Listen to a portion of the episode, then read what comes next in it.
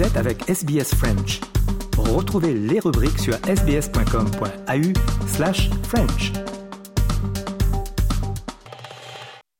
Nous rendons hommage aux propriétaires traditionnels de la terre à partir de laquelle SBS French diffuse. Le peuple Wurundjeri de la nation Kulin ainsi que leurs aînés passés et présents. Nous rendons hommage également à toutes les tribus et clans aborigènes ainsi que les insulaires du détroit Torres auxquels nous diffusons. SBS, a world of difference. You're with SBS French on mobile, online and on radio. Vous êtes avec SBS French sur votre smartphone, en ligne et à la radio. Madame, euh, Monsieur, bonjour, bienvenue au programme de ce mardi 14 novembre avec vous Christophe Mallet et Jean-Noël Ducasse. Et au cours de cette émission, le journal, les sports et la semaine politique en Australie. Il est 13h, c'est l'heure du journal.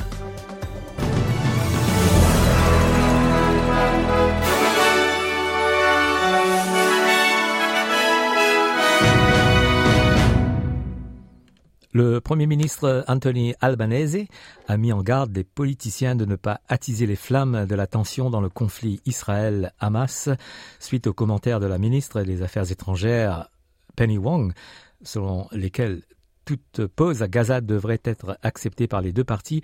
Le chef de l'opposition, Peter Dutton, a profité de l'heure des questions au Parlement pour demander si telle était la position du gouvernement, tandis que le chef des Verts, Adam Bent, a critiqué le gouvernement pour ne pas avoir appelé directement à un cessez-le-feu. Le ministre Bill Shorten, quant à lui, a fait cette déclaration. The Prime Minister stood up and I thought very uh, comprehensively uh, backed in what the Foreign Minister said. And as for the fundamental issue, uh, what we've called for is a humanitarian pause like the United States. Mm. Ultimately, one day we would like to see enduring peace. L'Agence des Nations Unies pour les réfugiés déclare qu'elle devra arrêter toutes ses opérations à Gaza à moins que le carburant ne soit autorisé à entrer dans le territoire. Cette déclaration intervient après que l'armée israélienne a déclaré que les offres d'évacuation des nouveau-nés et le dépôt de 300 litres de carburant à l'entrée de l'hôpital assiégé d'Al-Shifa avaient été bloqués par le Hamas, ce que le Hamas a démenti. La porte-parole de l'Agence des Nations Unies pour les réfugiés palestiniens, Tamara Al-Rifai a déclaré que la fermeture éventuelle de l'hôpital était, je cite, une évolution extrêmement dramatique. Shifa is an iconic hospital in Gaza. It is always the hospital that continues to function across the wars. Yesterday, the Director General of the World Health Organization um, declared that for the last three days, Ashifa has not received water and electricity and has stopped operating. La ministre britannique de l'Intérieur, Suella Braverman, a été limogée du cabinet et remplacée par James Cleverly lors d'un remaniement annoncé par le Premier ministre Rishi Sunak. L'ancien Premier ministre britannique David Cameron assume désormais le rôle de ministre britannique des Affaires étrangères. Sa nomination a soulevé des inquiétudes quant à la responsabilité dans le portefeuille ministériel car il n'est plus, il n'a pas été élu député depuis 2016. David Cameron pense que cela ne posera pas un problème. Well, I will be held to account in the House of Lords, where I have to account to for, for myself and for the government, and of course this government, my role in it, all of that will be accountable to the electorate at the general election when it comes. But in the meantime, I want to do everything to strengthen our alliances, to work with our friends, to build those vital partnerships, to make sure our country is secure and prosperous. Les pays occidentaux ont appelé la Russie à mettre fin à sa guerre en Ukraine et aux violations des droits qui y sont liés lors d'un examen de la plus haute instance des droits de l'homme de l'ONU. Deux équipes d'enquêteurs soutenues par l'ONU ont enquêté sur les violations des droits commises en Ukraine et en Russie qui a quitté le Conseil l'année dernière, juste avant que l'Assemblée générale de l'ONU soit sur le point de suspendre l'adhésion de la Russie. L'ambassadrice ukrainienne auprès de l'ONU, Yevhenia Filipenko, a déclaré que les tribunaux internationaux disposaient de preuves irréfutables de violations systématiques des droits de l'homme et de crimes de guerre commis par la Russie en Ukraine. Ongoing deliberate attacks on civilians and civilian infrastructure, killings, torture, rape, deportations. For the endless list of international crimes, Russia will be held accountable. This clear message must be brought back to Moscow by the delegation of the aggressor state present here. Russia must immediately stop the aggression against Ukraine, withdraw its troops from the entire Ukraine's territory and abide by the UN Charter. En Australie, à nouveau, le Sénat a adopté un nouveau projet de loi controversé pour enterrer le dioxyde de carbone sous le plancher marin. Les groupes environnementaux affirment que le nouveau projet de loi autorise une plus grande expansion de l'industrie gazière. Les sociétés gazières telles que Woodside, Inpex et Santos s'appuyant sur la nouvelle législation pour atteindre les objectifs climatiques du gouvernement. La sénatrice Hansen Young du Parti des Verts dit que les appels à l'adoption du projet de loi sur la base de ces opportunités d'investissement sont une honte. It is very disingenuous to now suggest to Senator Pocock that this bill is doing anything that would further the expansion and therefore reduce the transition timeframes of other types of technologies. Because if we're not spending $30 billion on CCS and expanding gas, perhaps industry would be spending $30 billion actually building the technology that is clean and green. Les anciens ministres de l'Environnement des États et du gouvernement fédéral ont signé un engagement appelant à une action visant à interdire l'exploitation forestière. La députée indépendante Sophie Scamps est à la tête des appels et affirme que les mammifères australiens sont de plus en plus menacés à moins qu'une interdiction ne soit mise en place. Dr Scamps euh, suggère que les accords forestiers régionaux qui définissent des plans à long terme pour la gestion des forêts devraient être intégrés au domaine fédéral. Selon elle, les conclusions du rapport sur l'état de l'environnement de l'année dernière révèlent des perspectives désastreuses. We're facing an environmental crisis.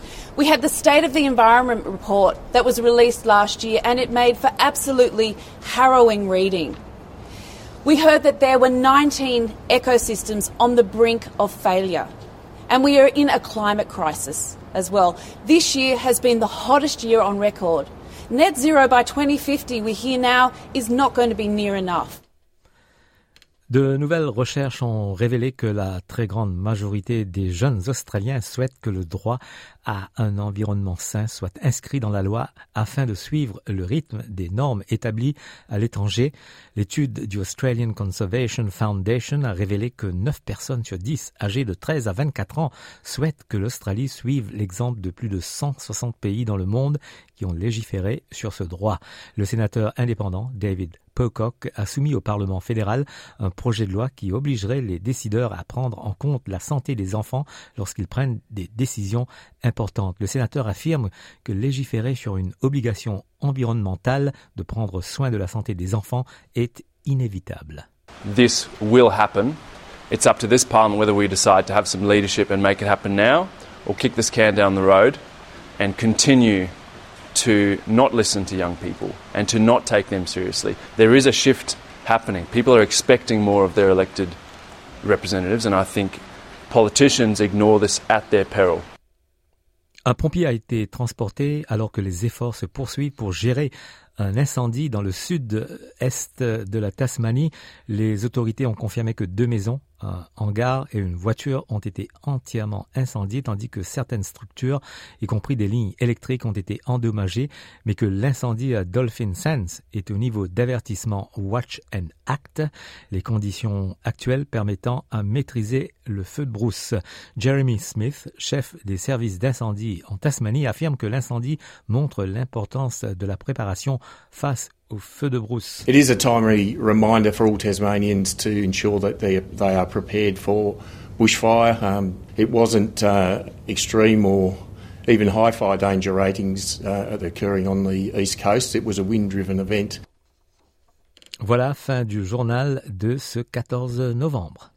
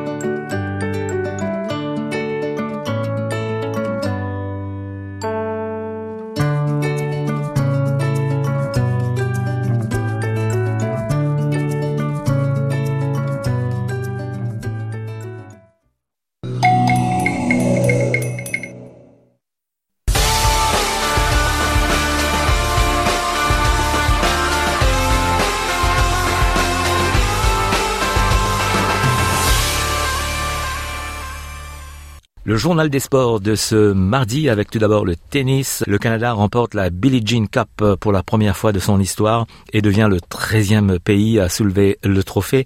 Le Canada détient actuellement les deux titres mondiaux par équipe chez les hommes et chez les femmes. Pour rappel, les masculins avaient remporté la Coupe Davis de 2022 et ils sont encore tenants du titre. Et à Turin, les Masters entre les huit meilleurs joueurs de la saison. Novak Djokovic, euh, le Serbe, s'est imposé dimanche en trois manches face au Danois Rune.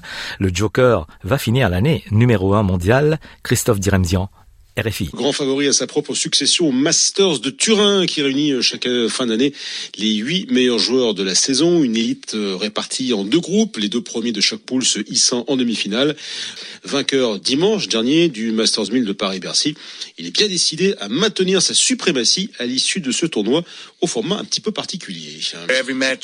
Chaque match sera un peu comme la finale d'un grand tournoi parce qu'on affronte des joueurs du top 8 mondial. Chaque duel rapporte beaucoup de points et a son importance. C'est un format différent avec des poules. Même si vous perdez un match, voire deux, vous pouvez garder une chance de vous qualifier pour les demi-finales. L'an passé, j'avais réussi à remporter mes cinq rencontres. J'aime bien jouer là-bas. Je pense que j'ai une bonne connexion avec le public italien. J'y retourne donc avec beaucoup d'envie et de confiance.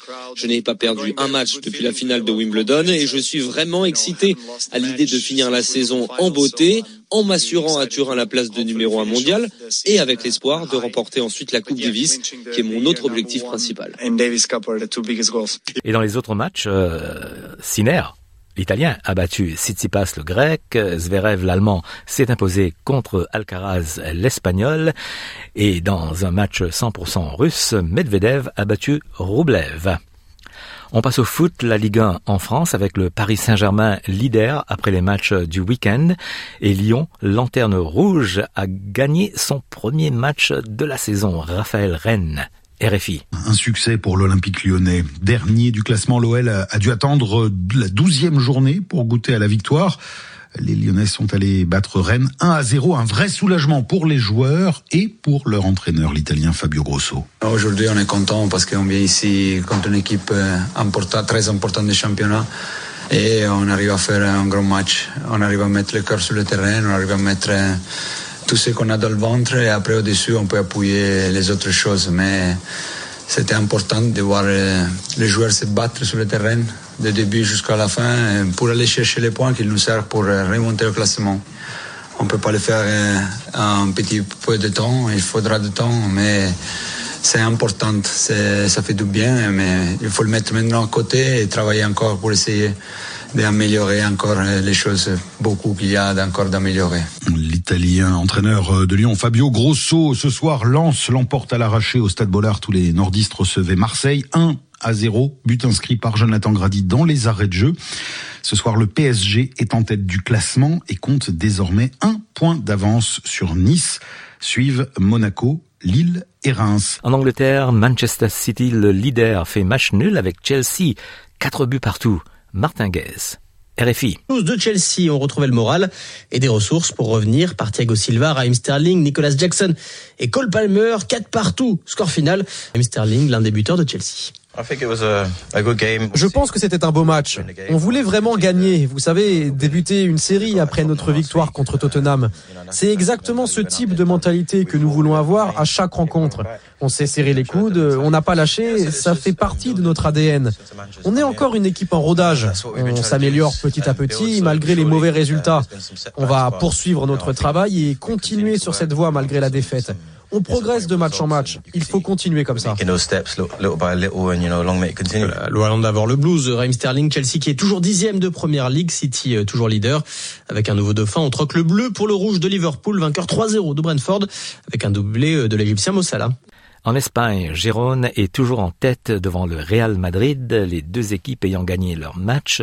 Gérone a battu Rayo Vallecano 2 buts à 1 et le Real Madrid s'est imposé contre Valence 5 buts à 1. Le FC Barcelone est à la troisième place. En Italie, l'Inter Milan est en tête après avoir battu Frosinone 2 buts à 0. En Écosse, le carton de Celtic contre Aberdeen, 6 buts à 0. Et Rangers, deuxième au classement, a battu Livingston 2 à 0. En Allemagne, le Bayer Leverkusen est en tête, comme nous l'explique euh, Hugo Moissonnier pour RFI. Euh, nouveau carton du Bayer Leverkusen qui... Euh, ne lâche pas sa première place, 11e journée de Bundesliga, succès 4 à 0 contre l'Union de Berlin, Mangara. L'équipe la plus belle à avoir joué euh, sur euh, cette saison en Bundesliga avec un Xavi Alonso. Franchement, elle est belle. Euh, et puis, que Xavi Alonso qui, pour ceux qui n'auraient pas suivi les deux trois dernières années, ne joue plus. Hein. Il est sur le banc de Oui, oui, il est l'entraîneur de cette équipe. Et puis bon, ils ont un bel attaquant qui marque but sur but, Boniface. C'est une équipe qui pratique un super football et qui malheureusement fera n'arrivera pas à être championne parce qu'elle a un effectif trop court et que sur la durée, c'est toujours le Bayern qui gagne en Allemagne. C'est le drame de ce championnat. Et Boniface ira en jouer la Coupe d'Afrique avec euh, le Nigeria. Et Xabi Alonso a pratiquement un contrat qui l'attend déjà au Real. En Afrique, euh, le Mamelody Sundowns a gagné la finale de la première édition de la Ligue africaine contre le Wydad de Casablanca, 2 buts à 0.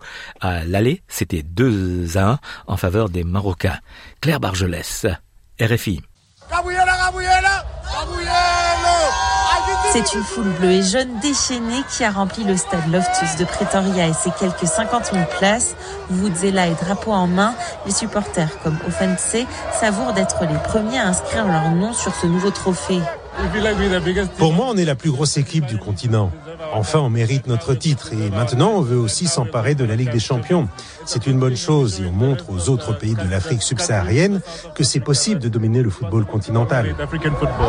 Les joueurs sud-africains ont pu compter sur ce douzième homme pour marquer les deux buts qui leur ont permis de dominer l'adversaire marocain, comme le souligne le capitaine des Mamelody Sundowns, Themba Ça fait toujours du bien de voir nos supporters venir en nombre. On sait qu'à chaque fois qu'ils sont là, ils nous poussent à fond et de les voir heureux aujourd'hui, ça nous rend aussi heureux.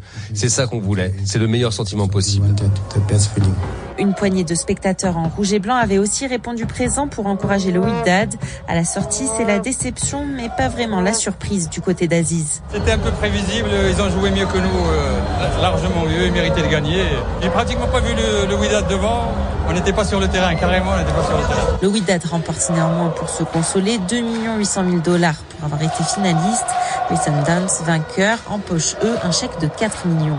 Et on écoute maintenant la réaction euh, des supporters de Mamelody Sundowns.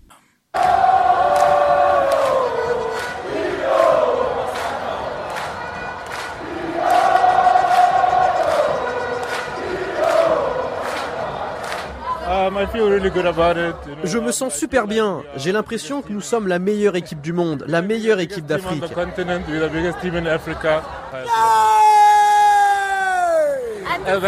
Voilà, c'est ça que je ressens.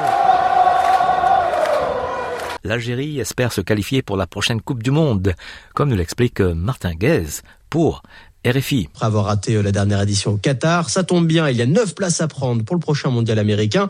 Début des qualifications ce vendredi, à domicile face à la Somalie pour les Fennecs.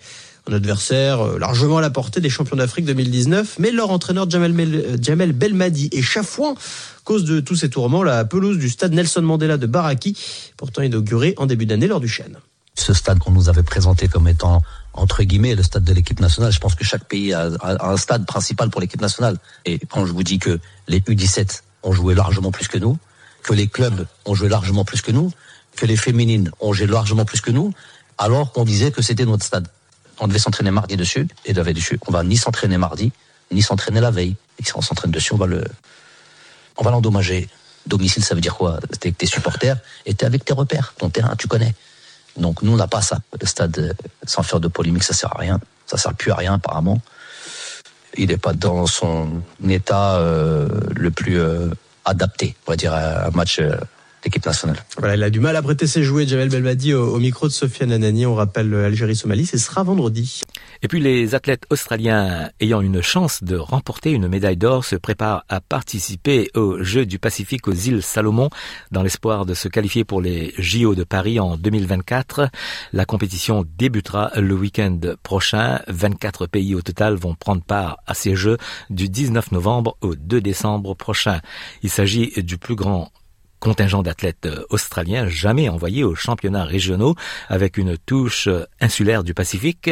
Ce sera un événement captivant avec des sports comme le tennis, l'athlétisme, la natation, la boxe, le foot et le rugby. Et vous pouvez regarder la cérémonie d'ouverture sur NITV et les matchs euh, diffusés en direct sur SBS On et Viceland. Voilà pour le journal des sports de ce mardi.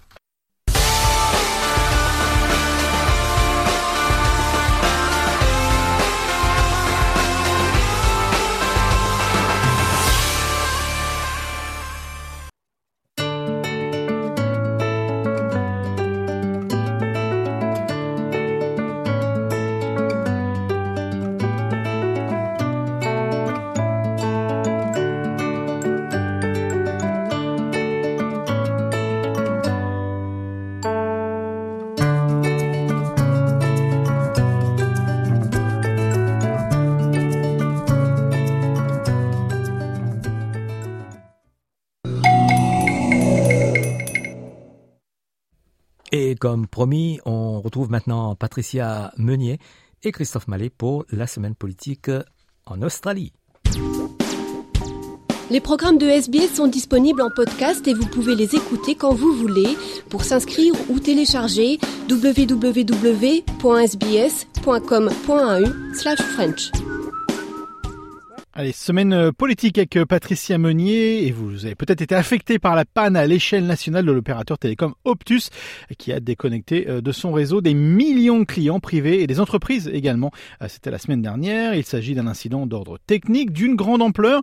Une enquête du Sénat va débuter vendredi pour trouver toutes les réponses. La panne de Optus mercredi passé a entraîné un chaos national en Australie. Impossible de faire des appels, d'en recevoir ou de se connecter à l'Internet. Et même pire, impossible d'atteindre le triple zéro des urgences. Les clients de la seconde plus grande société de télécom du pays ont ainsi été plongés dans le désarroi avec cette panne de grande ampleur, qui a débuté vers 4 heures du matin. Il a fallu plus de 12 heures avant que les services fonctionnent à nouveau. Plus de 10 millions de clients ont été touchés et 400 000 entreprises ont perdu des milliers de dollars.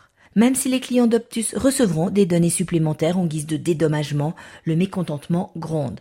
L'an passé, une cyberattaque avait déjà dérobé les données personnelles de près de 10 millions d'entre eux. Cette fois-ci, la société Télécom a décrit la panne comme d'ordre technique.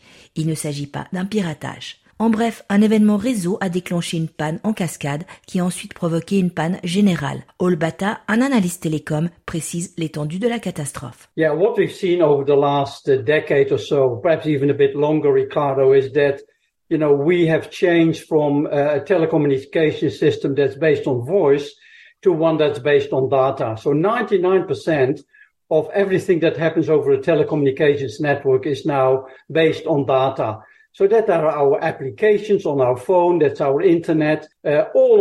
La ministre de la Communication, Michelle Roland, a annoncé que la panne serait examinée avec soin au cours d'une enquête du gouvernement. On l'écoute. It's pleasing to see that it appears the fault has been rectified, that services appear now to be operating, but it's important that we keep a watching brief on this, and it's important that uh, this post-incident investigation continues. Optus fait face à des demandes de compensation après la panne de son réseau. Plusieurs voix ont critiqué les dédommagements proposés. Andrew McCallow de la Chambre de commerce australienne estime pour sa part qu'Optus doit compenser financièrement les personnes lésées. Yes, there should be compensation compensation. I think here Optus needs to do the right thing.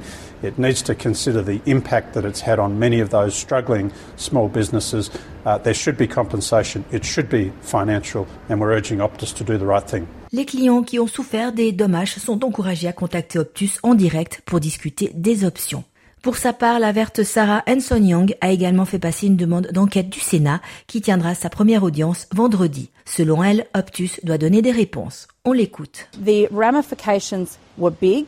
But what Australians are really worried about is what is going to happen next time. We need to make sure this never happens again. That there are protocols, that there are safeguards, le gouvernement a annoncé des nouvelles réglementations hier. Désormais, les entreprises de télécommunications doivent signaler leurs mesures de cybersécurité. Il s'agit donc d'éviter une nouvelle cyberattaque et de protéger le public. Vous écoutez le français sur Radio SPS.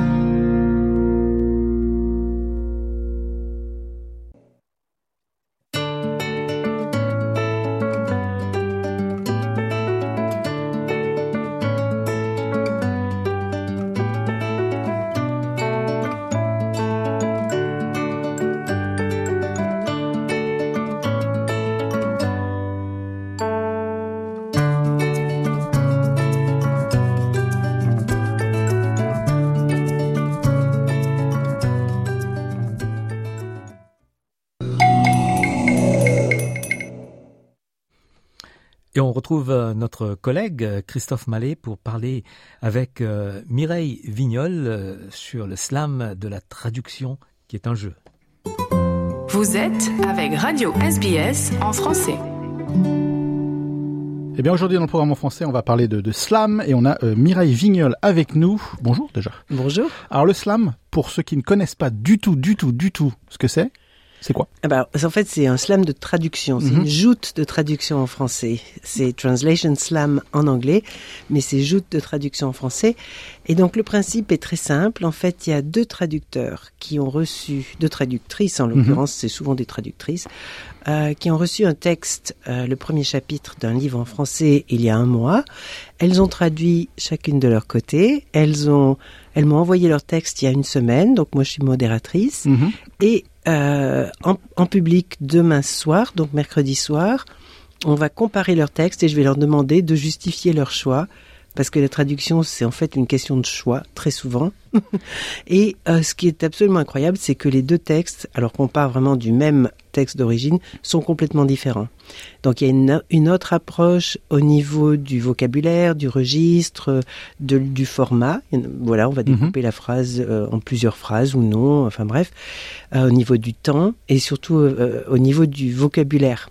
Alors, ce slam, euh, je fais juste référence aujourd'hui dans le, monde un peu moderne. On parle de slam quand on parle de rap, de, de poésie. C'est cette espèce, mais c'est vraiment un échange. Le, mot juste est, est, bien posé en fait en français. Voilà. On dit pas un juste de rap, on dit un slam, mais euh, c'est vrai. Voilà. mais, en fait, bon, c'est le problème, c'est qu'on essaie de trouver un, un, un, terme. Alors joute, ça fait un peu médiéval, ça fait un petit peu, voilà, on est.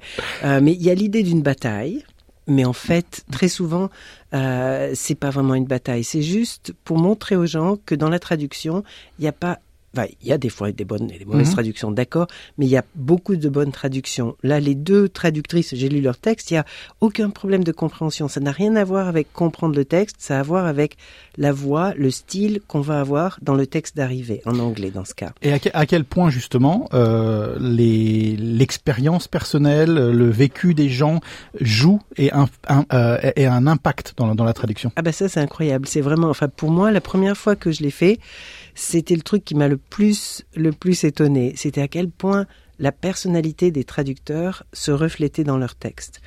En fait, c'est normal parce qu'on traduit comme comme un écrivain écrit avec son expérience, avec ce qu'il a lu, avec ce qu'il a entendu, avec ce qu'il a vécu. Euh, là où on habite aussi, le milieu social. Enfin, il y a plein de choses qui influent euh, sur notre notre vocabulaire et donc euh, aussi notre personnalité. Si on est quelqu'un qui a tendance à, avoir un style plus relâché, ou bien si on est quelqu'un qui est très euh, très rigide avec un style très très fermé, bah, tout ça va se refléter. Alors évidemment, on est censé refléter euh, la voix de l'auteur, évidemment, d'origine, et c'est ce qu'on fait, mais notre voix, elle existe, et on peut pas, on, peut la modifier, mais elle sera toujours présente dans, dans, le, dans la traduction, quoi. Est-ce que la prochaine étape de, de, de l'expérience, entre guillemets, ce serait d'avoir l'intelligence artificielle aussi? Parce qu'on parle énormément et tellement de, de ça. Est-ce que, est-ce que, et, et, qu'en fait, c'est, vous le dites, il y a tellement un côté personnel dans, dans mm. une traduction qui n'existe pas, ou pas encore, dans une intelligence artificielle. Est-ce qu'il faudrait mettre un troisième larron, entre guillemets, euh, là-dedans? Alors, euh, c'est une grande question en ce moment pour les traducteurs. Et euh, d'ailleurs, je voulais en parler. Il y a un collectif qui s'est formé en France qui s'appelle En chair et en os et qu'on peut trouver sur Internet en chair et en os. Euh. Il y a une pétition qui a été signée par, par beaucoup d'écrivains et de traducteurs pour dire que je dis toujours l'intelligence artificielle, ça marche pas du tout. L'intelligence artificielle, c'est vraiment euh, qu'on l'utilise, c'est une chose, mais il faut déjà le signaler et il faut vraiment comprendre ce que ça veut dire. Parce que bon, quand c'est pour traduire euh, la composition d'un truc ou bien du, de la traduction Une recette ou voilà, c'est très technique, ça, ça peut marcher.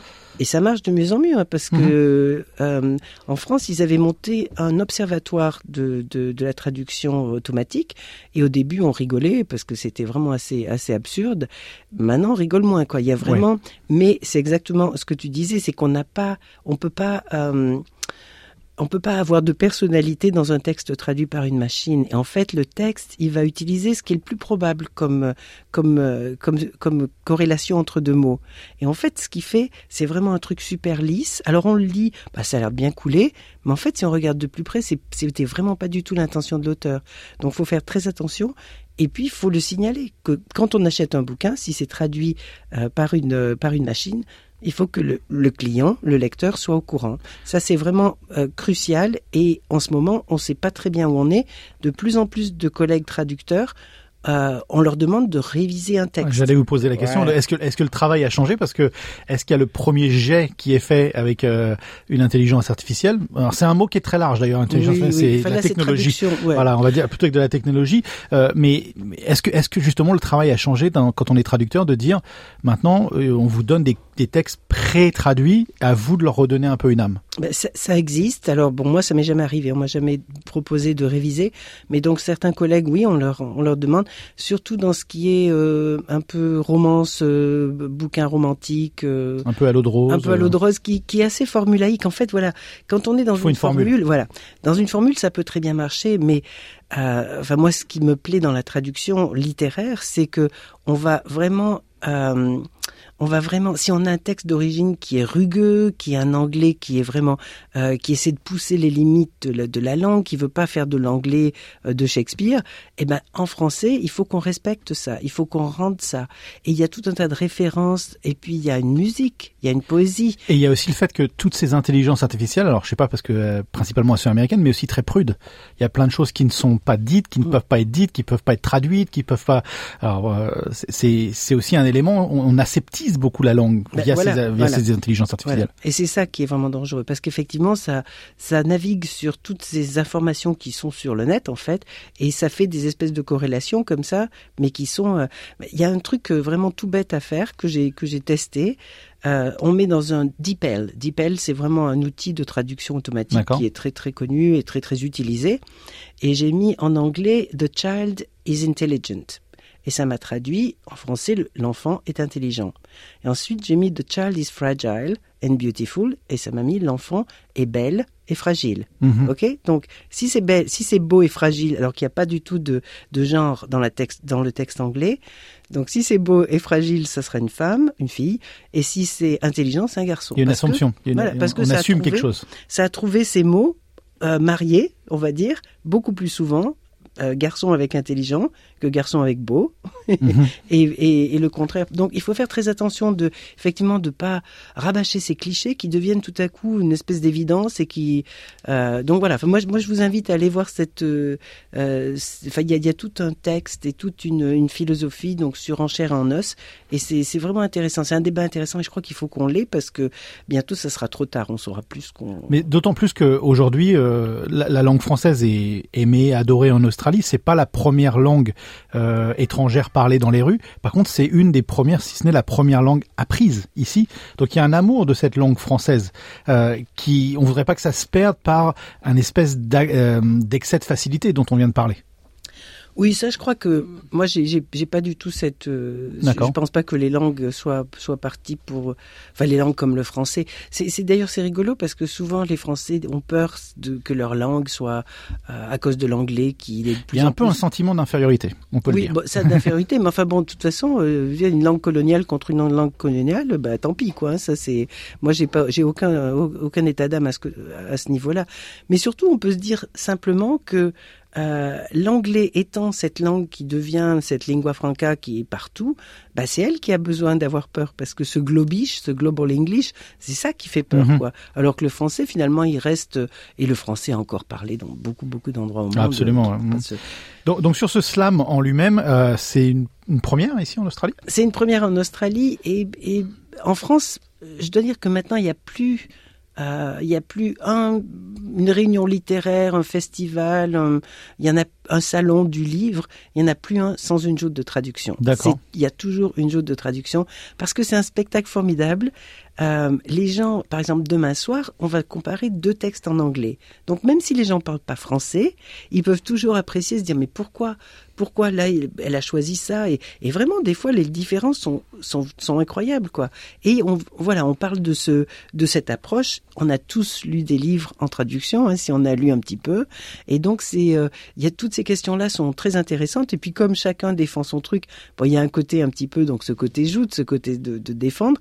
Et donc ça fait un, beau spectacle il y a un vainqueur ou un vainqueur à la fin? Non non Enfin, tant mieux, tant mieux, tant mieux. Ben, S'il y a un vainqueur, c'est que finalement c'était c'était que c'était un mauvais choix de traducteur, qu'il y en a un qui traduit très bien et l'autre comme un pied. Et donc dans ces cas-là, enfin, dans ces cas-là, c'est pas intéressant quoi. Ce qui est intéressant, c'est de montrer que le vainqueur, c'est que à la fin, on a deux manières différentes de traduire et qu'on pourrait en avoir 50 si on avait 50 traducteurs. Enfin, c'est tellement, il y a tellement de possibilités pour traduire, euh, euh, pour traduire.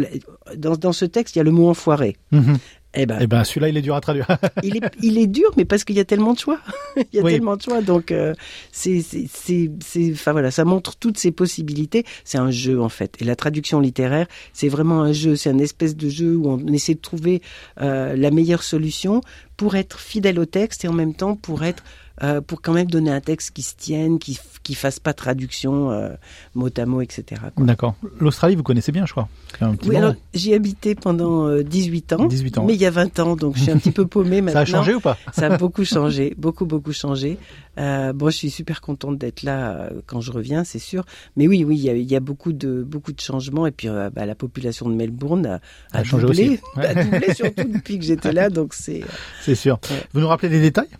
Alors c'est demain, mercredi, euh, donc 15 novembre à 6 heures à RMIT. 6h, 18h. Hein. 6h, 18h.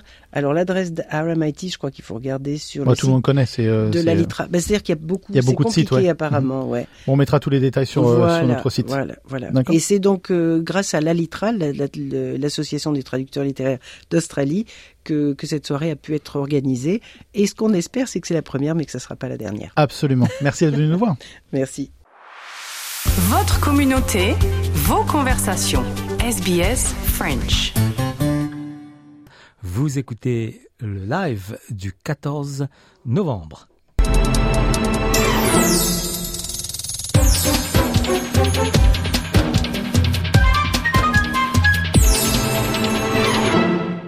Le plaisir d'avoir Natacha Gérante, euh, qui est membre du comité du Festival Suisse en Australie. Bonjour et bienvenue sur nos ondes. Merci beaucoup. Natacha, le, le Festival Suisse de 2023, c'est du 25 au 26 novembre. C'est à Main Ridge, euh, dans le Mornington Peninsula. C'est au sud de Melbourne, dans le Victoria. Peut-être... Euh, pour nos éditeurs, parlez-nous de, de l'historique de ce festival qui, qui dure depuis des années maintenant. Oui, oui, depuis beaucoup d'années. Euh, alors, euh, en fait, c'est c'est pas vraiment que pour les Suisses. On aime bien, euh, en fait, partager euh, tout ce qui est euh, suisse, donc la nourriture, nos coutumes, la musique, les langues, car comme vous savez, la Suisse a quatre langues différentes, donc souvent on pense que pense qu'à l'allemand, euh, mais euh, moi, moi par exemple, je viens de Genève, donc euh, je parle français et on a un peu de tout dans le groupe, aussi italien. donc voilà, c'est pour partager en fait avec avec les gens de l'Australie, mais surtout de Melbourne, ben, les coutumes suisses et, et tout ce qui va avec. Et vous avez choisi euh, Main Ridge dans le Mornington euh, Peninsula. Il y a une raison particulière? Oui, alors l'année passée, on avait choisi euh, Main Ridge parce que euh, c'était dehors et ça, par ça, paraissait, ça paraissait une bonne opportunité de, de faire quelque chose d'un peu différent. Euh, et on, on, avait un peu peur de la distance de Melbourne et de, de, si les gens allaient faire le trajet. Mais en fait, on a remarqué que euh, comme comme notre culture, ben c'était presque le perfect match. Euh, les, les montagnes vertes et, et, et, la nature et les arbres et, et en fait c'est c'est vraiment parfait comme comme endroit pour euh, pour vraiment fêter ça euh, comme de vrais Suisses. Et, et, ça vous fait rappeler les, des endroits en Suisse? Ah oui, clairement, clairement, c'est vert euh, et, et, un peu euh, plein de, enfin plein, plein d'arbres et euh, et c'est vraiment, c'est vraiment un, un, endroit magnifique et et et, The Pig and Whistle, la, la taverne où, où, on le fête, ils sont, ils sont vraiment géniaux et ils adorent fêter ça avec nous, donc c'est vraiment un plaisir. Sauf ce qui manque, c'est le Matterhorn euh, dans la distance. Oui, voilà, exactement. Natacha, parlez-nous de, de ce que vous proposez pour cette édition de 2023. C'est, le thème, c'est, je crois, Alp, Alp and Away. Oui, oui, voilà. Donc, euh, euh, il y a un peu de, y a un peu de tout. Euh, on fait, on aime bien que ce soit family friendly. Donc, on a l'idée du Alp Alp and Away, c'est c'est l'idée de, des montagnes, du ski, des Alpes, quoi. Et et la raison pour laquelle on souvent on choisit un peu un thème, c'est qu'on a aussi un scavenger hunt. Donc euh, les gens peuvent euh, peuvent euh, assister au festival, mais en même temps il y a un peu un, un jeu qui, qui s'apprête pendant pendant cette, pendant le festival. Et et en même temps on a de la musique, on a on a aussi cette année on, on, essaie de faire un peu de Christmas theme, donc on aura des gens qui vont venir ben, vendre un peu des petites choses, des choses suisses, mais aussi juste des choses pour pour se préparer pour Noël quoi. D'après ce que je vois sur le site, euh, le programme du samedi et pour le programme du samedi et du dimanche, c'est de 11h à 17h sur les deux jours? Exactement, oui, voilà. Et euh, c'est important de dire aux éditeurs que si euh, ils veulent, il y a aussi une compétition où on peut acheter des raffle tickets online et, c'est vraiment des bons prix qu'on qu'on est en train de, de suggérer cette année. D'accord. Et donc le message, c'est la gastronomie suisse qui est à l'honneur et il y aura beaucoup d'exposants, c'est ça? Oui, exactement. Et de la musique, bien sûr aussi. Euh, euh, et on essaie de faire euh, quelques activités pour les enfants aussi. du coup, ça, ça, fait, un, ça fait un, un, bon événement pour, pour toute la famille. Et vous êtes toujours à la recherche des volontaires pour, pour aider pour ce festival? Oui, alors on cherche surtout pour le dimanche. Euh, samedi a l'air d'être très populaire. Euh, et du coup, dimanche, euh, on, est à la recherche de volontaires qui euh, veulent passer quelques heures à nous aider dans des stands ou, ou même juste autour du festival pour que ce soit un, bon moment pour tout le monde.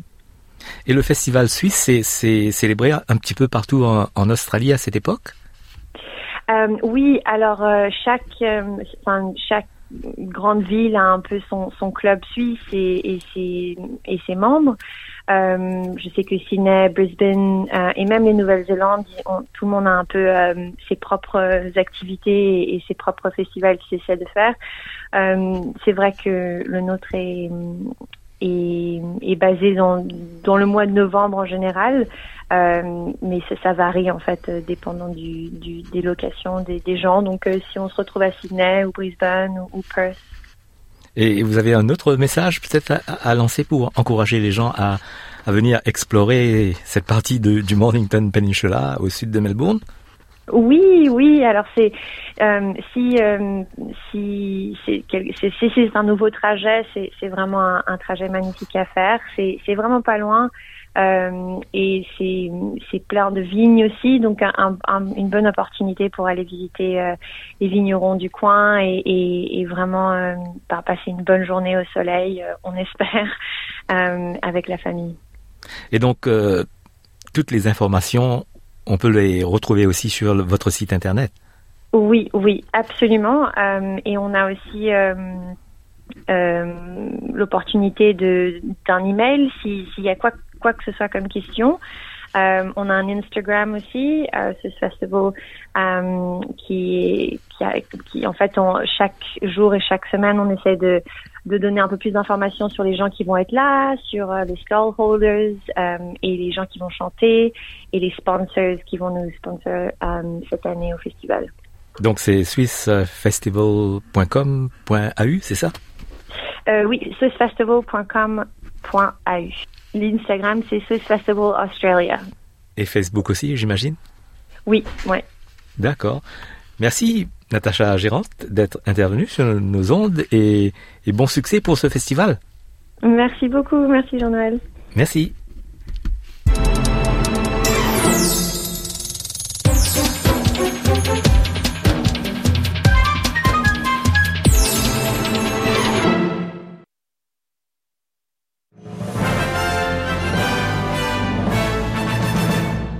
Et en fin d'émission, un rappel des titres de ce 14 novembre. Le Premier ministre australien Anthony Albanese a mis en garde les politiciens de ne pas attiser les flammes de la tension dans le conflit Israël-Hamas. Les pays occidentaux ont appelé la Russie à mettre fin à la guerre en Ukraine et aux violations des droits qui y sont liés lors d'un examen de la plus haute instance des droits de l'homme de l'ONU. En Australie, le Sénat a adopté un nouveau projet de loi controversé pour enterrer le dioxyde de carbone sous le plancher marin. Les anciens ministres de l'Environnement des États et du gouvernement fédéral ont signé un engagement appelant à une action visant à interdire l'exploitation forestière en Australie.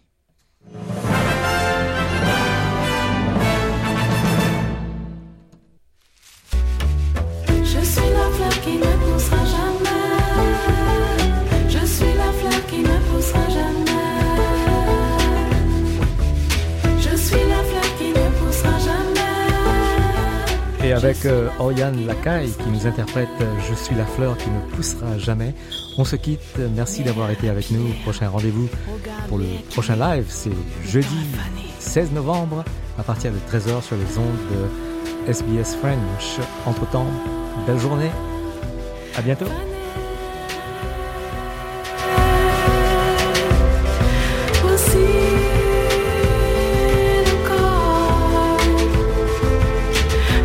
Tantine doucement lit la traînée bout par bout dans la terre.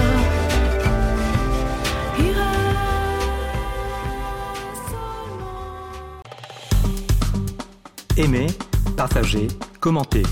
Suivez-nous sur facebook.com slash sbsfrench.